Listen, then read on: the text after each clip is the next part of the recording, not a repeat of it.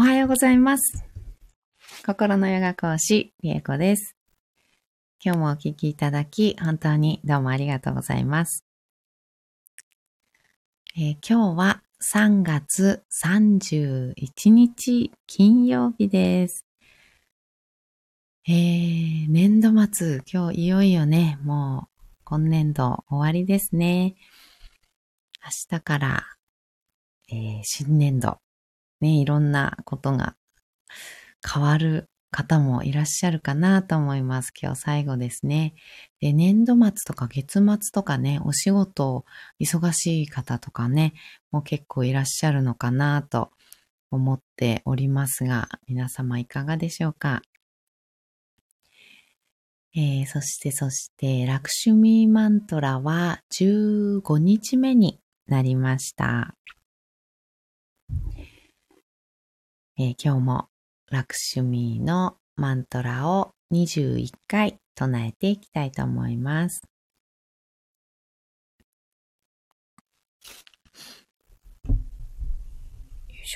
はい。では、まず、姿勢を整えて座っていきましょう。えー骨盤をしっかり立てた状態です。椅子でも床でも結構です。深く座った状態で背もたれや壁に骨盤をね、しっかりとつけましょう。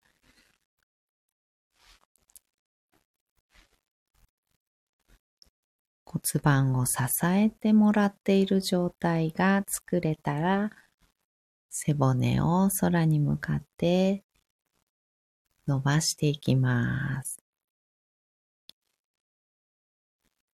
骨盤の付け根のあたりから前後左右に背骨を振ったり、螺旋を描くようにね、回したりしながら、ご自分が一番背骨の位置が楽なところ、背筋、腹筋、腰回りとか特に背筋ですかね。の筋肉を使わなくても背骨を立てておけるような位置を探してみます。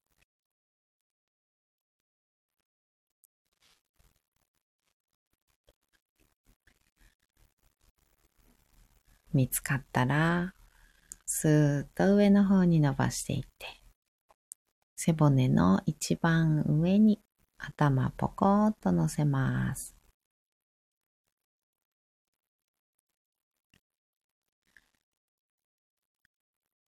目をつぶり、肩の力を抜きましょう。はい、ゆかりさん、おはようございます。よろしくお願いします。こちらこそよろしくお願いします。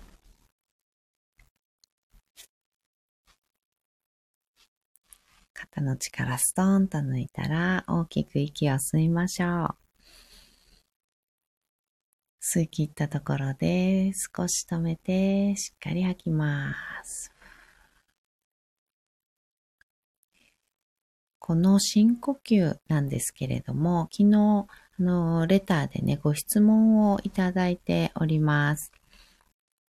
えっと、昨日、肋骨のね、私話をしたんですね。肋骨を開いて大きく呼吸しましょうっていうような感じでね、お話ししたんですけど、えっと、瞑想ってこう、腹式呼吸のイメージがありますっていうようなことでね、えっと、胸式呼吸とか腹式呼吸とかどちらでもいいのでしょうかっていったようなね、あのご質問をいただいたんですけど、うん。あの、瞑想自体は腹式呼吸でやりましょうっていう決まりは特にないです。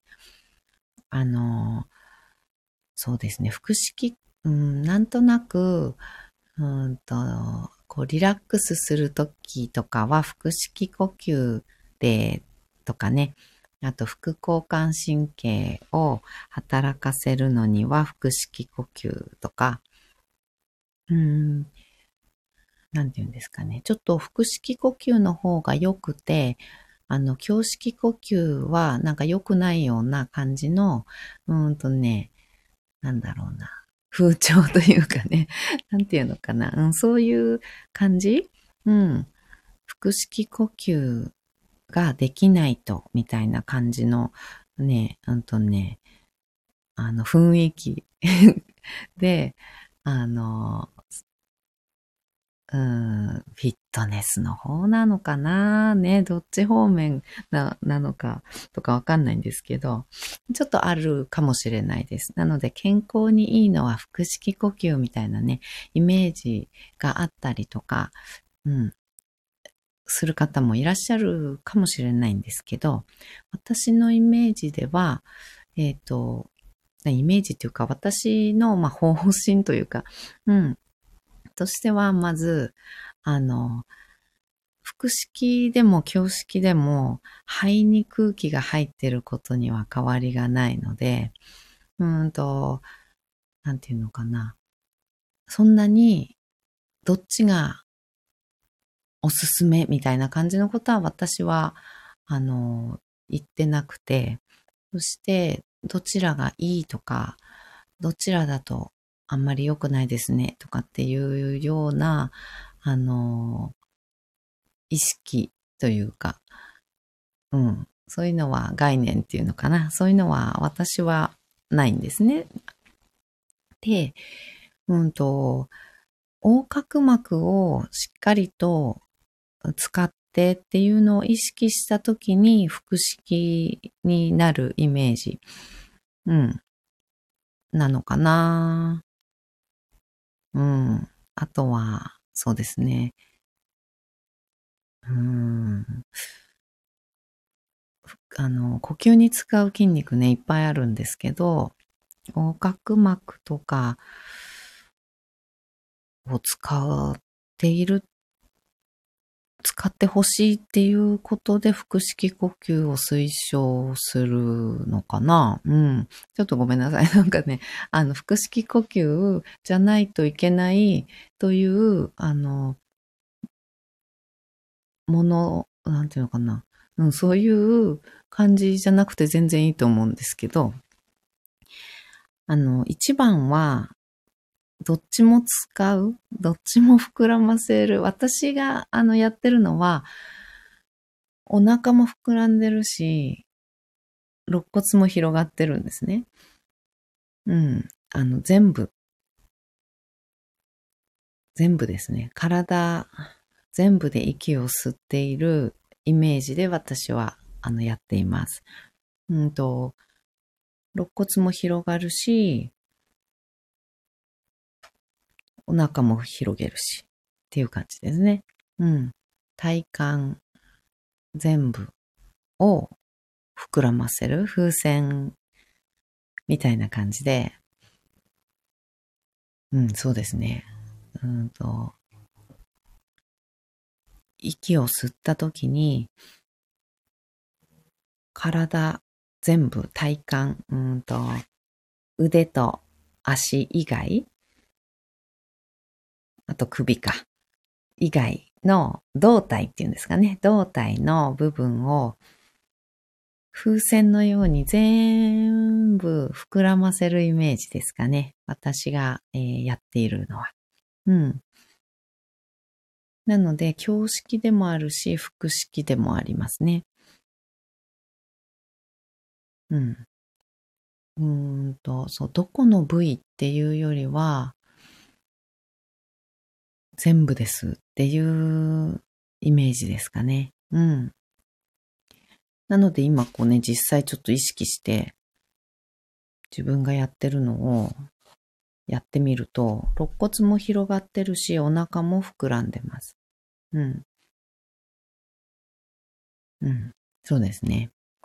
で、うん、私よく言うのが、うんと、これは運動指導の時とかにうん、リラックスするような最後の、まあ、ストレッチだったりとか、そういった時に、あの、声掛けするのは、あの、股関節のあたりまでしっかり呼吸入れてくださいっていうような、あの、表現の仕方ね、したりするんですけど、まあもちろん結局、どこ何呼吸をしても肺にしか空気は入らないので、肺なんですけど、うん、イメージは体全部。で、股関節のあたりまで空気入っていくような、空気入れていくようなイメージで、息を吸うとお腹も膨らみますよね。腹式呼吸になったりとか。そんなイメージ。で、もっと言うと、もう腕も足も全部で呼吸するようなイメージにすると、血流がスーッとそっちの方にうん流れていくような意識を向けるのでね、流れていくような感覚とかも感じれる方結構いらっしゃるんじゃないかなと思います。いっぱい吸って体全部で脳の方まで空気を入れるような指先とか足先の方まで全部空気をね、巡らせるようなイメージ。うん。で、やってもらうと、なおいいかなと思っています。うん、なので、お答えとしては、うんと、どっちもですね。うん。あの、そう、胸も広げてほしいし、お腹も広げてほしいです。うん。で、ちょっと慣れないうちは、うんと、どっちかに意識を向ける感じにね、あの、なりやすいかなとは思うんですけど、うん。肋骨も広げてほしいし、横隔膜をぐーっとね、下に押し下げる感じにするとお腹もね、膨らみます。うん。なので、で吐くときはね、ぐーっとお腹引っ込めるような感じで、肋骨もすぼめるような感じ。横隔膜ぎゅーっと上に引き上がってくるような感じ？で、しっかり最後まで吐き切るっていうようなね、感じのイメージ、うん、だといいかなと思っております。お答えになってるかな？大丈夫かな？ゆかりさん、体全部、足先まで早速イメージしてみます。ありがとうございます。うん、そんな感じですね。うん。で、空気をもう体全部で吸い込んでいくような、そして全部シューって吐くような、うん、イメージにしていただくと、あの、いいかなと思います。うん。フィットネスの時も、体自体にね、あの、なんていうのかな、フォーカスする時も、私は結構そういうふうに説明っていうのかな？うん。してたりしますね。うん。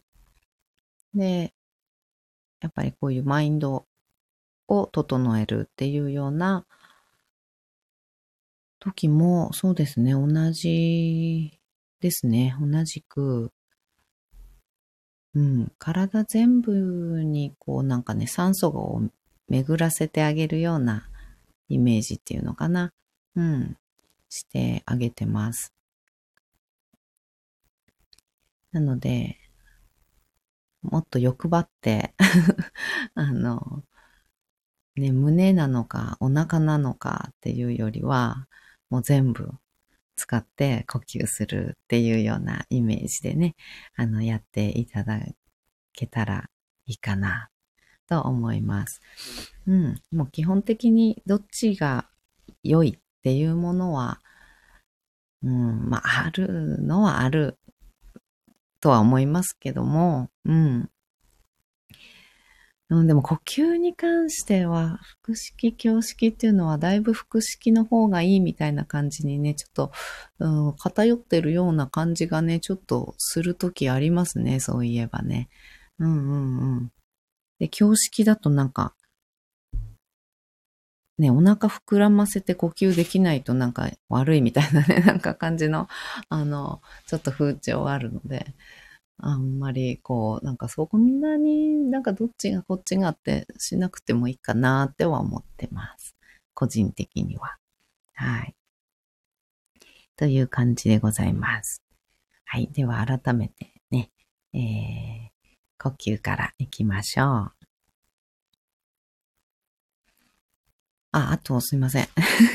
あのね、鼻から、あの、ヨガは基本的にっていうか、鼻から吸って鼻から吐くんですけど、あの、鼻から吸って口から吐いていただいてもいいですし、うん。口から吸って口から吐くと、あの、ちょっと、口の中がね、カラカラになっちゃうっていう問題、うん、があるだけで、まあ悪くはないです。今、ね、花粉症の方とかもいらっしゃると思うので、鼻詰まったりね、あの、うまく吸えなかったりする方もいらっしゃると思うので、口から吸ってもらって、口から吐いても全然いいんですけど、あの、カラカラにね、あの、乾いちゃう問題、乾いちゃう問題だけ、あの、ね、気をつけていただければ、あの、どっから吸ってもらってもあの、構いません。私は鼻から吸って鼻から吐いてます。あの、基本的には。うん、でもなんか口からふーって吐き切りたいような、あの、感じの時もあるから、なんかふーってね、口から勢いよく吐いたりする時もあります。うん、いろいろですね。はい。では、大きく息を吸いましょう。吸い切ったところで少し止めて、全部吐きます。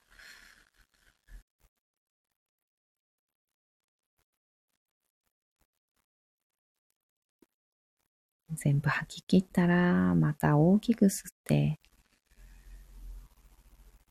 吸い切ったところで少し止めて、全身に全部でしっかり吐きます。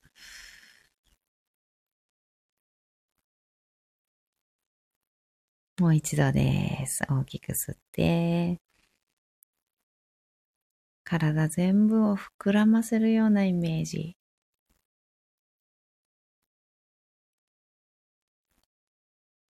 止めたら吐きましょう。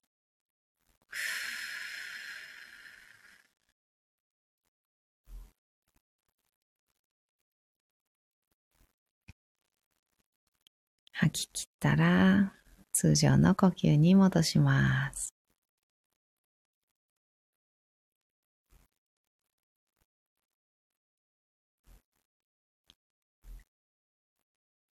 体幹全部ね、胴体全部を風船のように膨らませて息を吸うようなイメージしていただくと、その後の呼吸もね、あの、軽く少しいつもより深く吸えるような、そんな感じの感覚になるかなと思います。はい。では、ラクシュミーマントラ21回唱えていきたいと思います。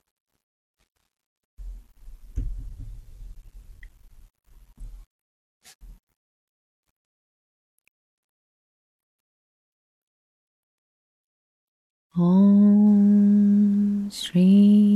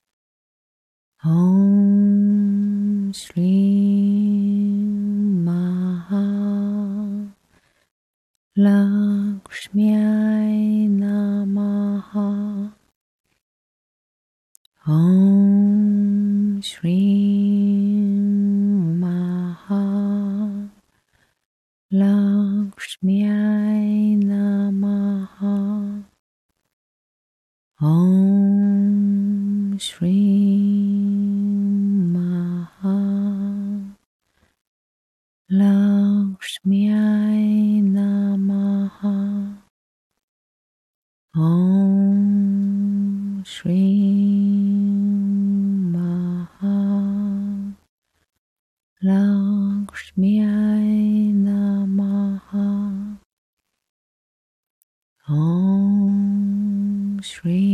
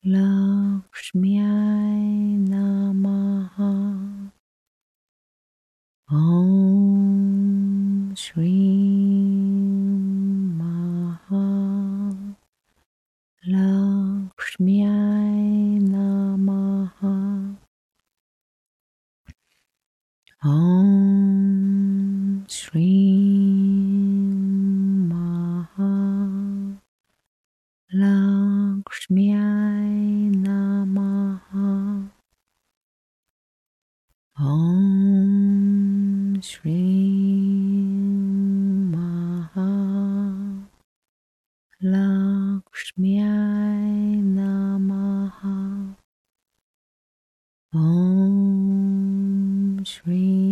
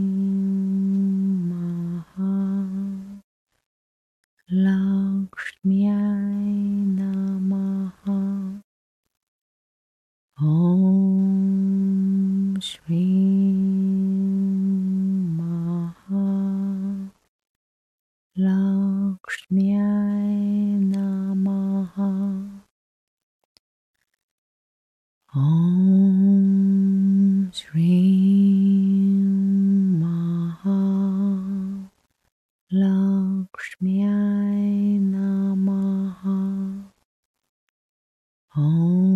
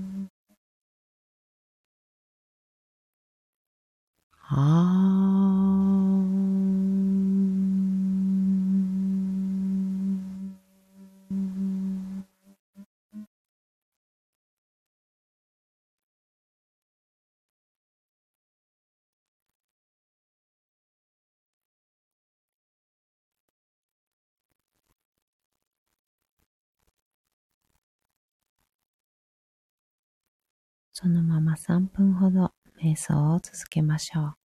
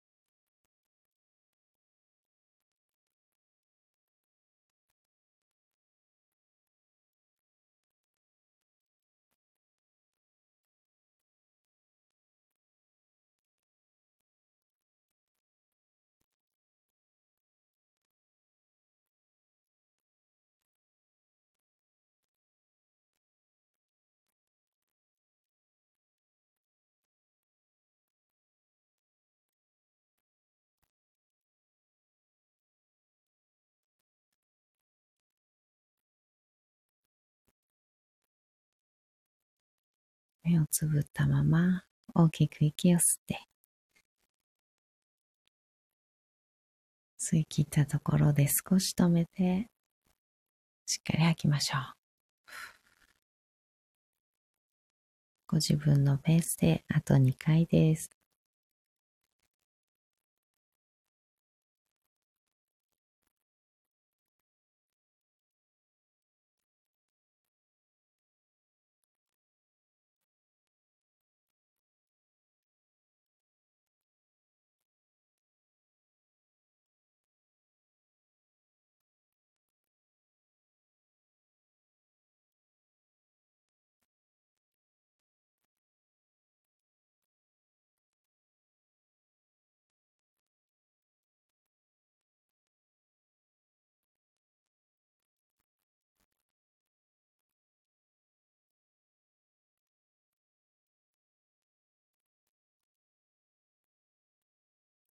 吐き切ったら少しずつ少しずつまぶたを開いていきましょう。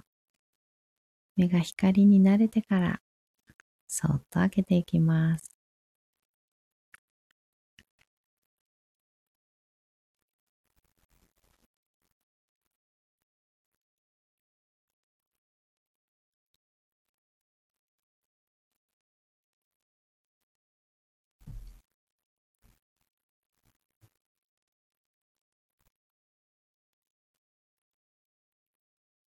えレターでね、ご質問をいただけたおかげで、あの、またね、こういった呼吸っていうところにね、すごく意識を向けて、うん、あの、今日ね、ご説明もできましたし、多分今日の呼吸っていうのは、あの、すごく皆さんいつもよりね、あの、より意識をして、あの、深呼吸なり、マントラ中の呼吸も、うん、意識していただけたのではないかなと思っています。本当にご質問どうもありがとうございました。私も改めて、あの、どこにね、意識を向けているのかな、どういう、うん、ことを思って、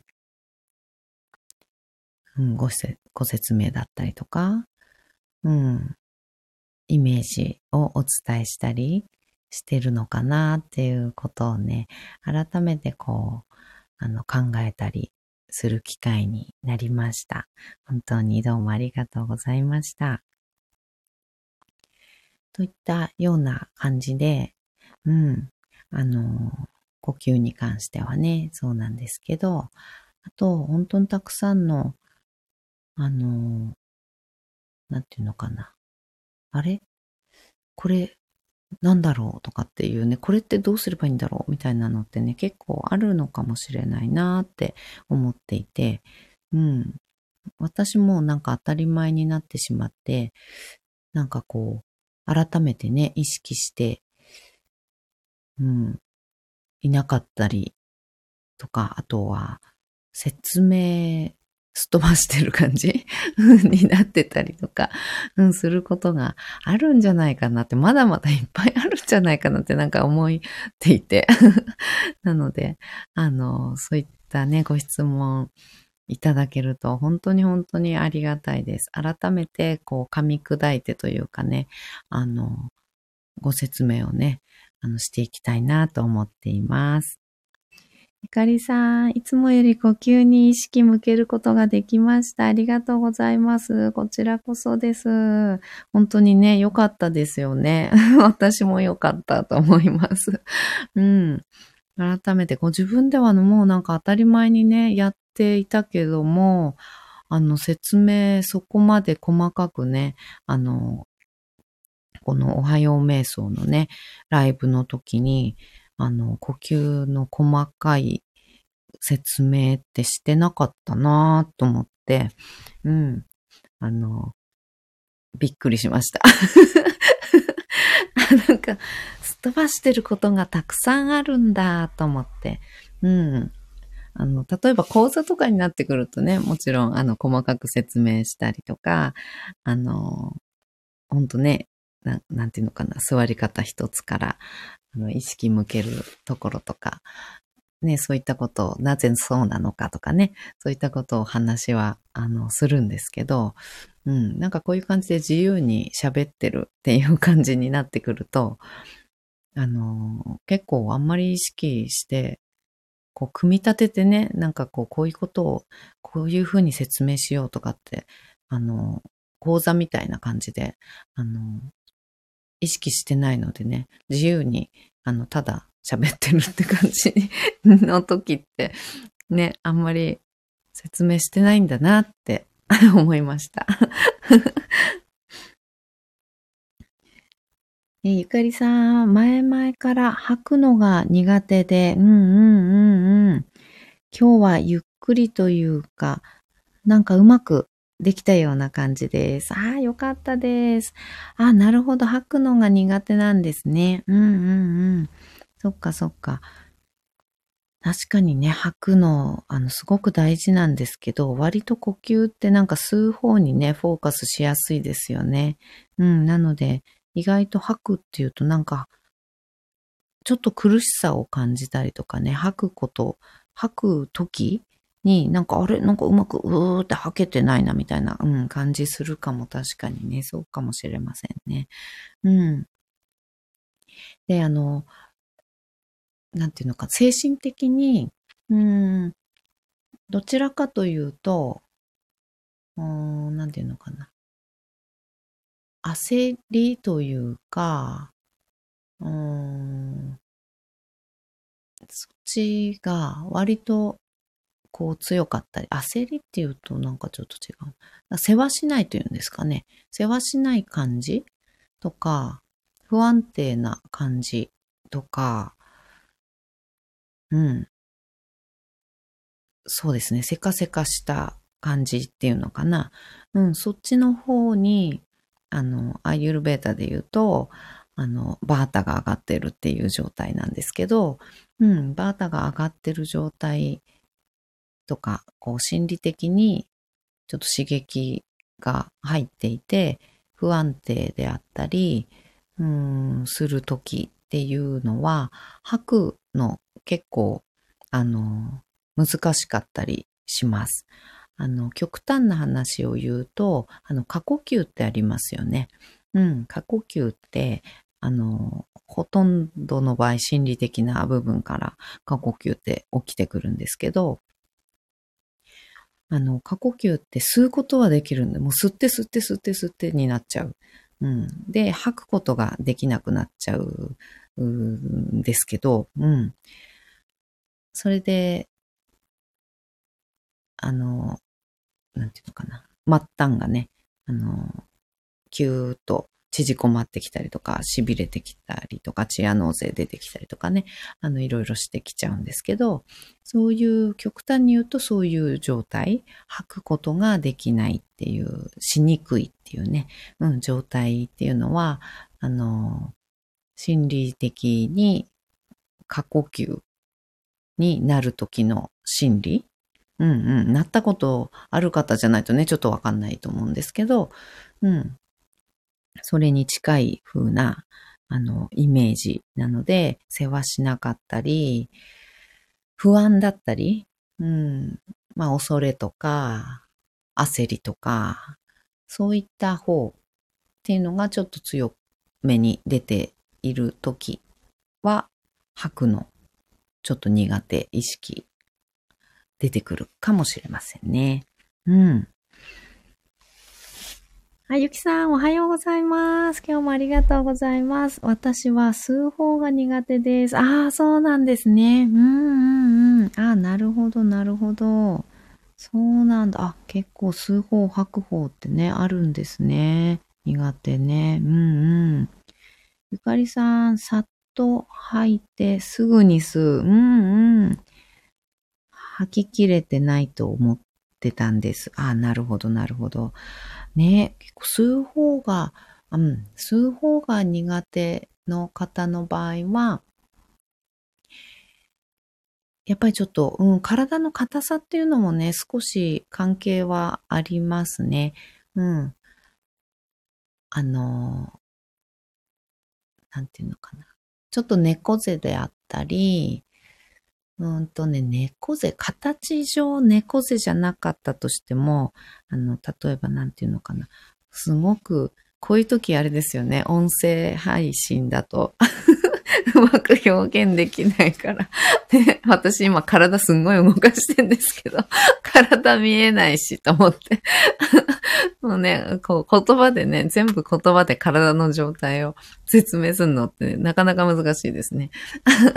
あのね、戦闘体制、ボクシングの、あの、何？うんと、ファイティングポーズっていうんですか？あれ思い浮かべていただくとわかると思うんですけど、あの、猫背ですよね。猫背。スポーツの姿勢、割とね、猫背というか、あの、ファイティングポーズに近い状態を取るんですけど、結局屈曲する筋肉が優位になっている状態、戦闘体制ってね、あの、両手を広げて、胸を張って、あの、息を吸うときって、ラジオ体操とかでもそうですけど、ラジオ体操は上に上げるのかな？うん。空気吸い、大きく吸うっていう時って胸を開いて両手をね、横に開いたりとかして、あの、吸うようなイメージっていう風な感じだと思うんですけど、吸うことが苦手な方って、その開いた状態っていうのが苦手なんですよね。うん、どっちかっていうと、ファイティングポーズをとっている。戦闘態勢をとっている。っていう感じ。うん。だと、吸う方が苦手だったりしますね。うんうんうん。イメージ伝わってますかね？なんか私すごいマイクの前でめっちゃ体今動かしてんですけど。わかるかな？うん。なので、山の上とかで大きくわーって息は気持ちいいって伸びをしながら両手を横に広げながら胸を開いてお腹もこうねなんか伸ばしてちょっと腰を反るような感じで息を吸うっていうような感じってあの目の前の相手に攻撃されたらあの避けれないじゃないですか。あの、ファイティングポーズっていうのは、目の前の相手から攻撃を受けても、いつでも避けれるし、守れるし、受けれるし、っていう状態。ダメージが、あの、を与えられない。そしてこちらもなんなら攻撃をいつでも仕掛けられるっていう、あの状態を、うんと、作っている体がね、体も、まあ心から来るんですけどね。うん。心がそういう状態だったりすると、うん、屈曲優位になって戦闘態勢っていう感じのファイティングポーズに近いあの筋肉が収縮している状態になるので、息が吸いにくいっていう感じですね。うん。なんか伝わってますか？大丈夫ですかね？うん。そういう感じの、あの、違い？吸うのが苦手、えー、吐くのが苦手っていう方ね。うん。そういったところあるかなと思います。うん、戦闘態勢、わかる気がします。そうですね。そうですか、そうですか。姿勢悪いのと精神的にも思い当たる節があるので、ああ、なるほど、なるほど、そうなんですね。うんうんうん。ね、物理的にあの、姿勢が悪いっていうのももちろんね、あの、ありますけどね。うん。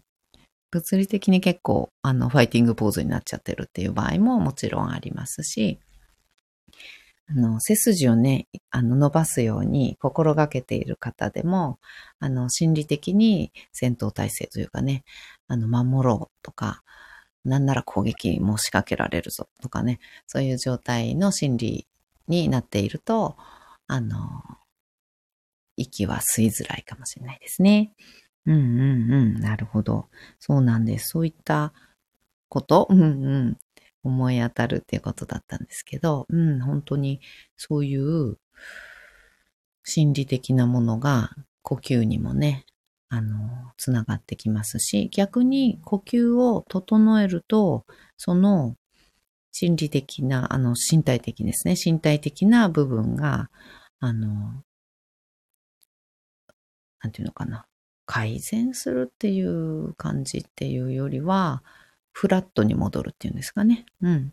フラットに戻ったりするので、呼吸、本当大事ですね。呼吸を意識してあげると、あの、吸うのが苦手、吐くのが苦手っていうのは、そういう心理っていうのが関係するんだなーっていう風になった時に、ちょっと呼吸を意識して整えてあげることで、その状態、どちらかに偏っている状態っていうのを、こう、フラットに、うんうん、することってできるのでね、ぜひぜひそんなことも、あの、ちょっとね、あの、頭の片隅に入れながら、呼吸意識していただけるといいかなと思います。うん。いや、今日は、なんかすごく、ね、細かくいろいろご説明させていただきました。とっても、あの、私も、こういうことを何も喋ってなかったなってなんか思いました。実感というかうんうん、改めて思いました。また、どしどし、あの、ご質問いただければと思います。ゆかりさん、呼吸に意識してみる。やっぱり大切なんですね。うん、そうですよね。今朝も学びをありがとうございます。こちらこそです。本当に私も改めて、うん。ね、そうですね。改めてです。本当にね。あの、こう、喋ってなかったなっていう ことと、あとは、やっぱり映像がないって大変だなって ね、映像がないってこう表現が難しいですね。うん。難しいなと思いました。もっと、あの、ちゃんと言語化できるようにね、しておきますね。今日は本当にどうもありがとうございました。はい。では、この辺でね、今日は終わりにしたいと思います。どうもありがとうございました。今日も素敵な一日をお過ごしください。バイバーイ。お手振りありがとうございます。ゆかりさん、ゆきさん、ありがとうございます。バイバーイ。